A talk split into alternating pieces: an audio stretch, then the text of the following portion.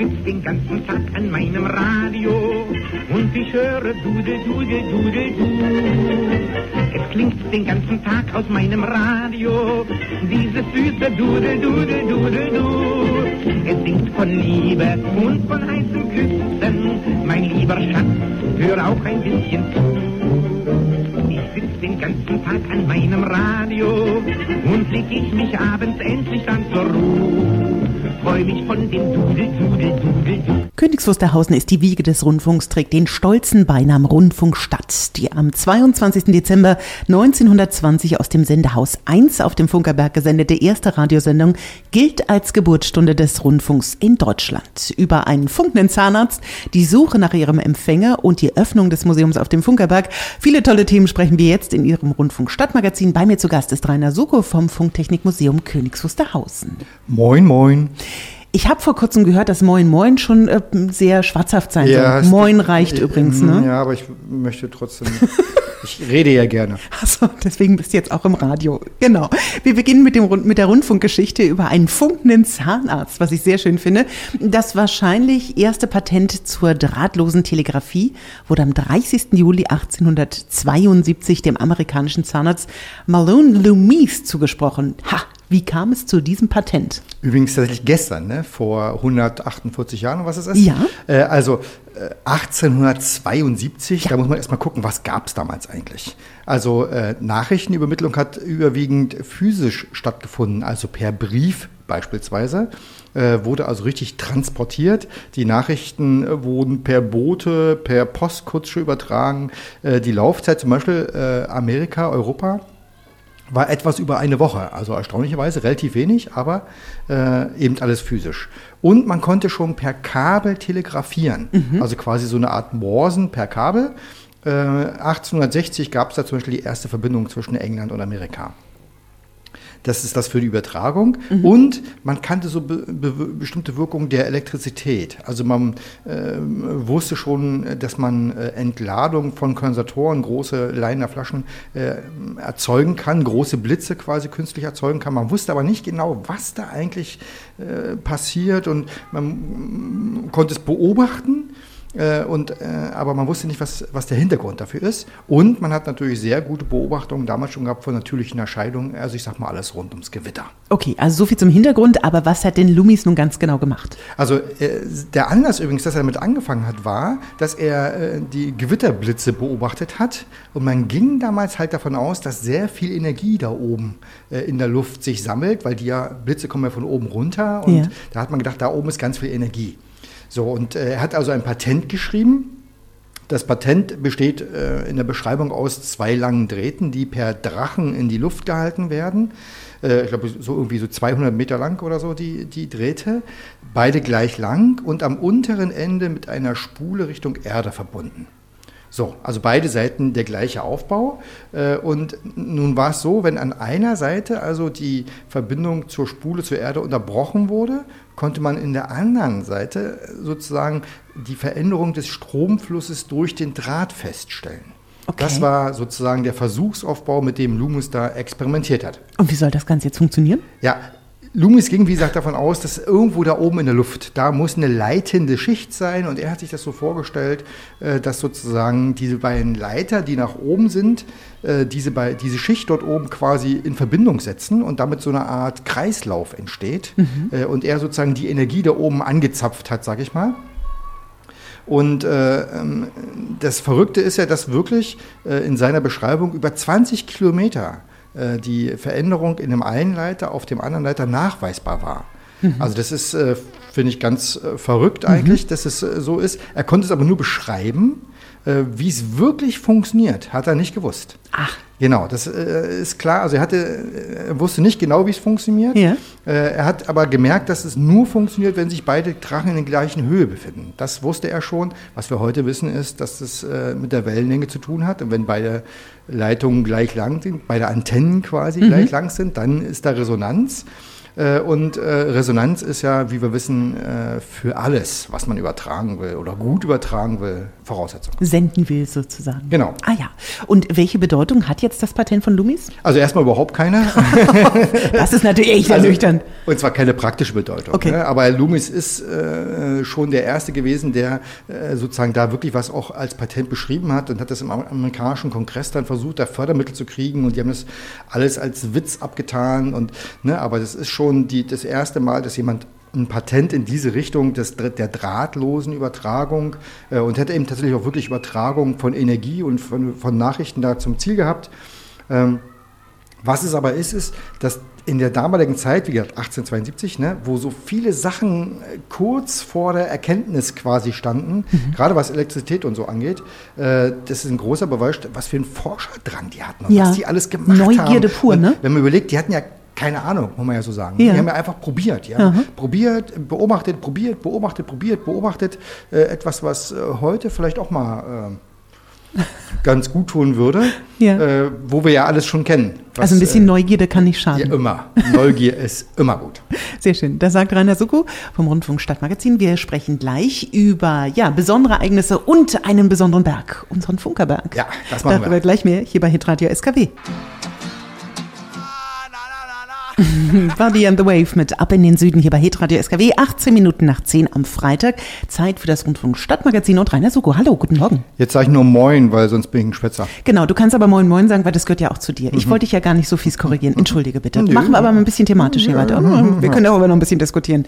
Der Rundfunk aus Königs Wusterhausen wird in diesem Jahr 100 Jahre alt. Aus diesem Anlass wird auf dem Funkerberg ab jetzt wieder jeden Monat ein bisschen zumindest gefeiert und das Museum für Kommunikation Berlin im Herbst eine Ausstellung zu 100 Jahre Rundfunk. Das heißt zuerst mal, was ist denn diese Ausstellung 100 Jahre Rundfunk? Also erstmal Oder ist Radio. Ja, genau. Äh, Das ist total faszinierend, weil diese Ausstellung in Berlin beginnt mit der Rundfunkstadt. Ah. Also das ist, äh, das finde ich äh, wirklich ganz toll vom Museum für Kommunikation in Berlin, äh, dass sie diesen Anlass aufgenommen haben.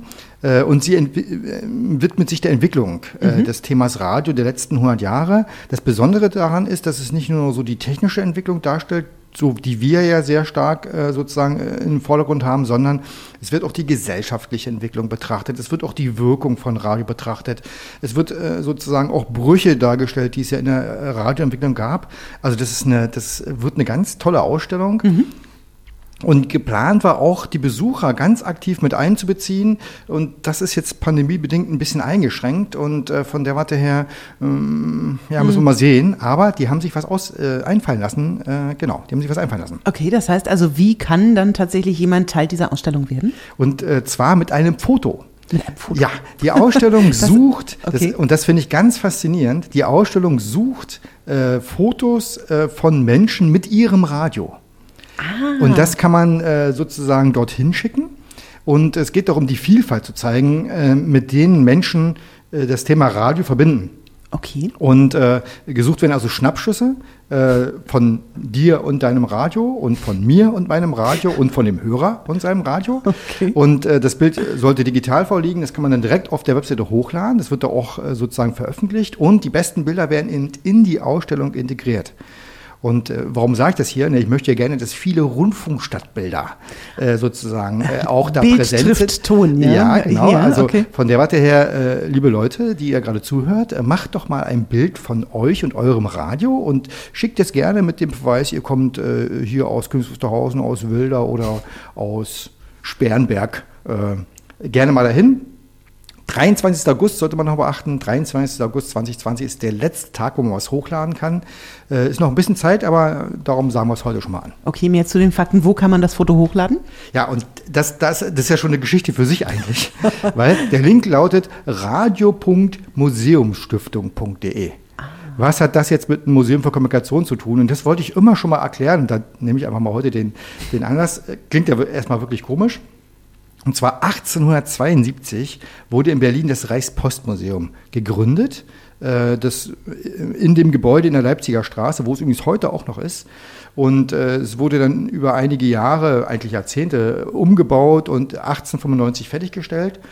Äh, und äh, war die erste, das, die erste Sammlung der, der Reichspost. Mhm. So, und äh, im Zweiten Weltkrieg wurde das Gebäude stark zerstört, dann ist das alles so ein bisschen auf sehr wenig Fläche zusammengedampft worden. Dann begann man aber äh, sozusagen im Westteil äh, Deutschlands mit dem Aufbau eines Postmuseums. Dann sollte in West-Berlin, in Orania eine Ausstellung gemacht werden, sodass also im Osten festgestellt wurde, okay, wir brauchen auch wieder ein Museum. Und äh, haben dann also angefangen, äh, sozusagen in dem alten Reichspostmuseum äh, sozusagen äh, das Gebäude zu ertüchtigen und da wieder neue Ausstellungen zu ins, äh, installieren. Und aus Anlass von 57 Jahren Berlin äh, sollte dann also das äh, Gebäude wieder aufwendig restauriert und wieder aufgebaut werden. Man wurde aber nicht wirklich fertig zum Jubiläum. Das ist erst 1990 passiert. Und nach der Wende wurde dann das nochmal richtig äh, aufwendig, historisch korrekt, museal, äh, sozusagen denkmalstechnisch überarbeitet. Und also das ist eine ganz tolle eigentlich Radiogeschichte. Super, es ist überhaupt ein ja, ganz tolles Museum. Ja. Also da ist eine Postkutsche, die ist so in Einzelteile zerlegt, die kann ja. man sich angucken. Ich war mit meinen Kindern schon ganz oft da. Das ist so ein ganz interaktives Agieren zwischen ja Kommunikation, was macht das mit mir, was macht das mit Kindern, mit Erwachsenen. Es ist super toll, es ist ein absoluter toller Ferientipp an der Stelle, glaube ich auch. Ich will übrigens äh, nicht, also es, äh, man darf nicht unerwähnt bleiben, dass in mindestens zwei Betrieben Königs Wusterhausen steht. Ist so. Mhm. Ah, jetzt suchen wir, wo ja. die dann wohl stehen ja, werden. Aber genau. bevor wir das machen, warum überhaupt nochmal dieser Link museumstiftung.de? Ja, genau, weil ähm, zum Zeitpunkt der Wiedervereinigung äh, gab es mehrere zur Post gehörende Museen und Sammlungen und die Deutsche Bundespost äh, sozusagen als Erbe aller dieser Sammlungen äh, äh wurde ja privatisiert Mitte der 90er Jahre. Äh, daraus entstanden sind die heutige Deutsche Post, die Telekom und äh, die Postbank. Und äh, die zur Bundespost gehörenden Stiftungen, äh, Museum, Museen wurden in eine Stiftung zusammengefasst, die Museumsstiftung. Ah. Genau, und darum ist dieser Link auch so kompliziert.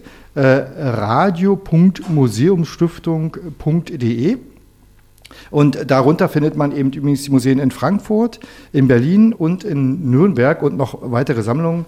Und äh, eigentlich eine ganz tolle Sache, muss ich sagen. Also kann man gar nicht oft genug erwähnen. Also man kann damit wirklich jetzt ins Museum kommen, indem man sein Foto mit dem äh, Radio hochlädt. 23. August ist sozusagen ja. der Stichpunkt. Ich muss auch noch ein Foto machen, aber ich ja. habe schon eine Idee. Ich habe nämlich einen alten R4100 DDR-Rekorder in meinem Keller stehen und okay. ich mache ein Kellerfoto. Ein Kellerfoto. Ja. Ein Kellerfoto finde ich super. Mhm. Das sagt Rainer Suko. Und wir sind im Rundfunk Stadtmagazin hier bei Hitradio SKW, unterhalten uns gleich mehr. Dann geht es nämlich gleich auf den Funkerberg. Dazu gleich mehr hier bei Hitradio SKW.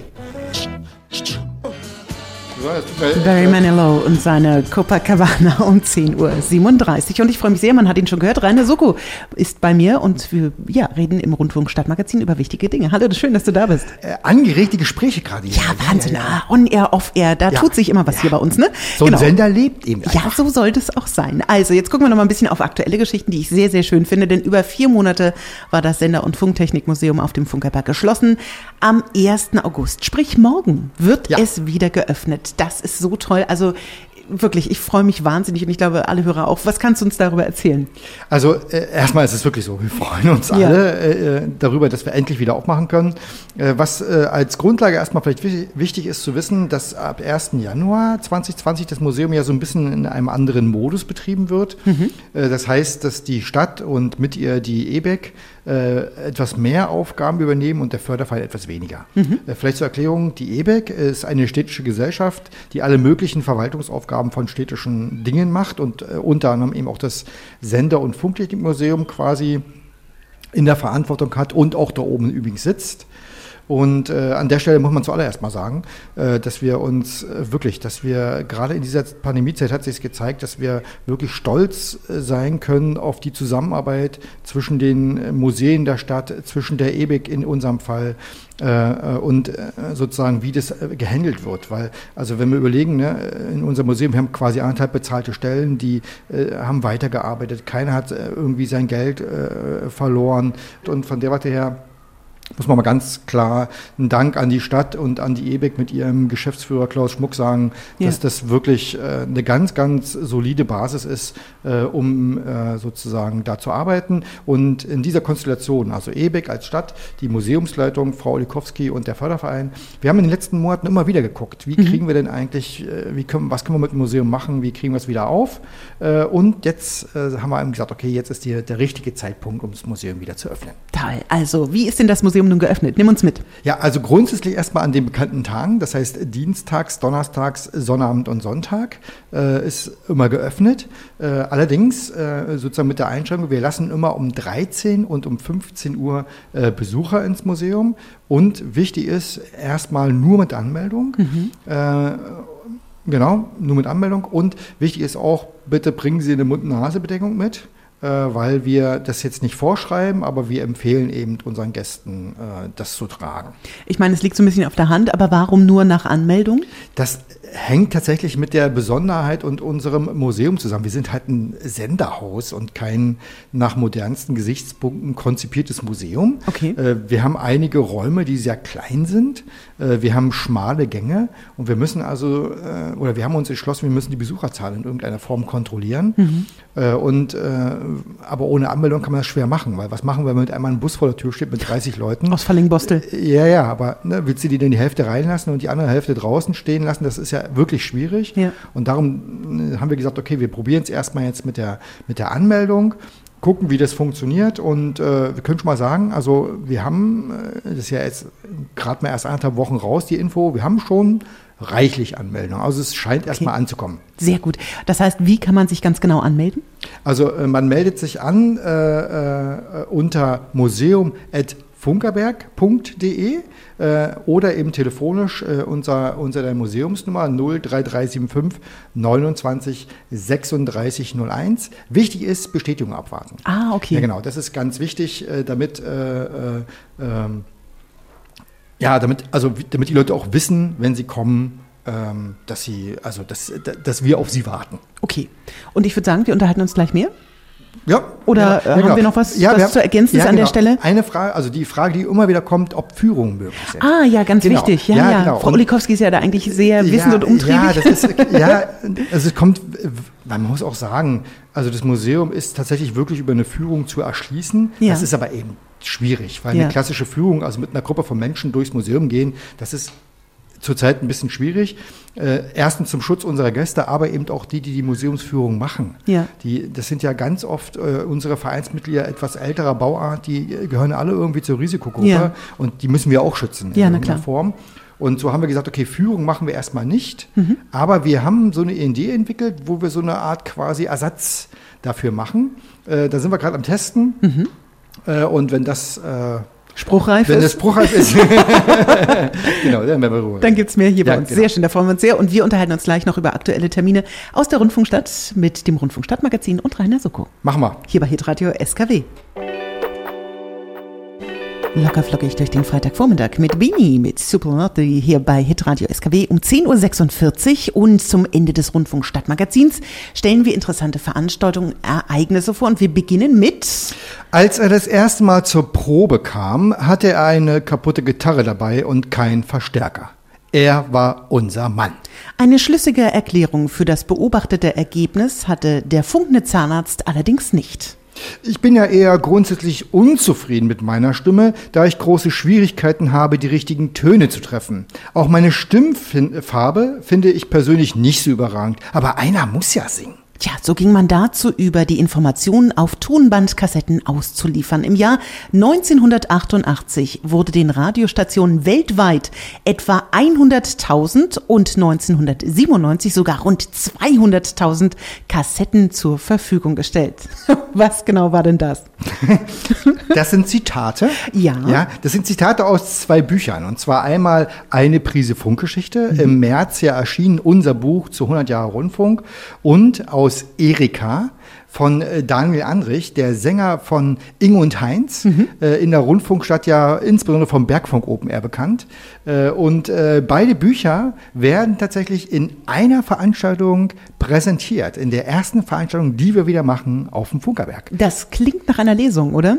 Und zwar heißt sie eine musikalische Radiolesung und Erika. ah, okay. Das Und- heißt, ja. Ja, und also so richtig, also so richtig klassisch Lesung, glaube ich, wird's nicht. Okay, okay. Fangen wir erstmal damit an. Also erstmal der Termin. Genau, also wann sie stattfindet, Genau, ja, ne? ja. Fakten brauchen Fangen wir erstmal damit an. Ja. 22. August, das ist also jetzt schon nicht mehr so lange hin. Ja. Äh, 19 Uhr im Sender- und Funktechnikmuseum.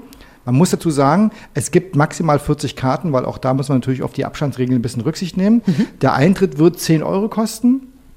Die Karten gibt es übrigens ganz exklusiv äh, ab nächsten Montag im Musikladen Proskatis mhm. oder ähm, in Reservierung äh, einfach nach Erika und äh, Funkerberg suchen, dann findet man das schon im Internet.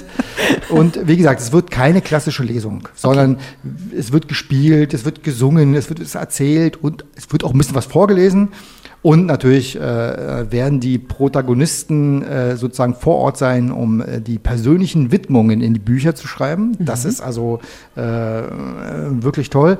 Und es ist unsere erste Veranstaltung im Zusammenhang mit 100 Jahre Rundfunk wieder. Also das ist, äh, es wird wirklich, es, wir freuen uns da sehr drauf. Und das heißt keine Lesung, sondern wirklich gute gepflegte Unterhaltung mit Ja, genau. Es wird einfach ein schöner Abend. Schön. Wie gesagt, 100 Jahre Rundfunk.de, da steht alles, äh, was da okay. zu hören ist. Sehr schön. Und ganz zum Schluss, wie geht es der Grün Mauritius, dem 1000 PS Deutz Dieselmotor? Ja, also der darf natürlich, ganz ehrlich, das ist ja schon Tradition ja, hier. Das gehört dazu, oder? Das gehört einfach dazu. Ja, ja der äh, Dieselmotor war am letzten Wochenende unser Versuchsobjekt. Wir haben nämlich am letzten Sonntag ja. quasi die Öffnung schon mal getestet, mhm. wie das so funktioniert. Mhm. Und äh, ich kann schon mal sagen, der Motor hat sich souverän geschlagen, ja, ist äh, souverän angelaufen und hat die Gäste wieder fasziniert. Und äh, wir haben ja da die Abläufe getestet, wie lassen wir sie rein, wo machen wir es kassieren, wie machen wir so ein bisschen Infos. Das hat wirklich gut äh, funktioniert und es war so toll. Also ja, nicht nur den Motor zu hören ja. und so, sondern auch die Besucher wieder zu mhm. sehen und wie die sich gefreut haben und das, das war so toll. Mhm. Also es hat uns ganz doll äh, bestärkt sozusagen das Museum wieder aufzumachen und äh, wie immer jetzt äh, ab sofort wieder äh, am letzten Sonntag im Monat. Im August ist es also dann der 30. August mhm. äh, wird der Dieselmotor angelassen zu den Einlasszeiten 13 und 15 Uhr mit Anmeldung. Wie gesagt, nicht vergessen. Äh, und da freuen wir uns sehr drauf. Und das freut mich ganz besonders, weil wir haben ganz besonders darauf hingewiesen, nämlich bei uns auch im Programm. Wir hatten das als gute Nachricht des Tages. Ach, schön. Dass es äh, diesen Dieselmotor. Gar nicht gehört. Das ist sehr schade, Rainer, ja, an der Stelle. Ja, ich muss sagen. aber Radio ist ja auch ein Nebenbei-Medium. Nee, nee, nee, nee, aber ich muss sagen, es war wirklich die ja. Vorbereitung zu so, wenn es dann wieder losgeht. Ich ich persönlich und noch zwei, drei andere, ich war ja eigentlich quasi 48 Stunden vorher in so einem Film. Du ja. hast ja nichts anderes im Kopf, als das alles vorzubereiten. Aber ja, Wahnsinn. genau. Ja. Ach, wie toll. Also, wie gesagt, vielen, vielen Dank für diese vielen schönen Informationen von dir ja. heute. Es hat sehr viel Spaß gemacht. Das war das Rundfunkstadtmagazin in der Ausgabe Juli 2020. Wenn Sie Fragen haben, können Sie natürlich jetzt anrufen unter der 03375 52 73 60. Unser lieber Rainer ist noch natürlich hier bei uns. Wenn Sie natürlich noch eine Mail schreiben an verein.funkerberg.de, dann können Sie Ideen zu Themen, Zuschriften, Botschaften, was auch immer Sie äh, machen wollen. Sie bekommen auf jeden Fall eine persönliche Antwort von mir. Oh, ist das schön. Ja. Da schicke ich mal was hin. Ja. Da freue ich mich. Mach das mal. Ja. Lieber Rainer, ich danke dir sehr. Und vielen Dank, äh, dass ich hier sein darf. Wie immer freuen wir uns sehr und dann hören wir uns wieder Ende August hier bei Hitradio SKW und dem Rundfunk Stadtmagazin.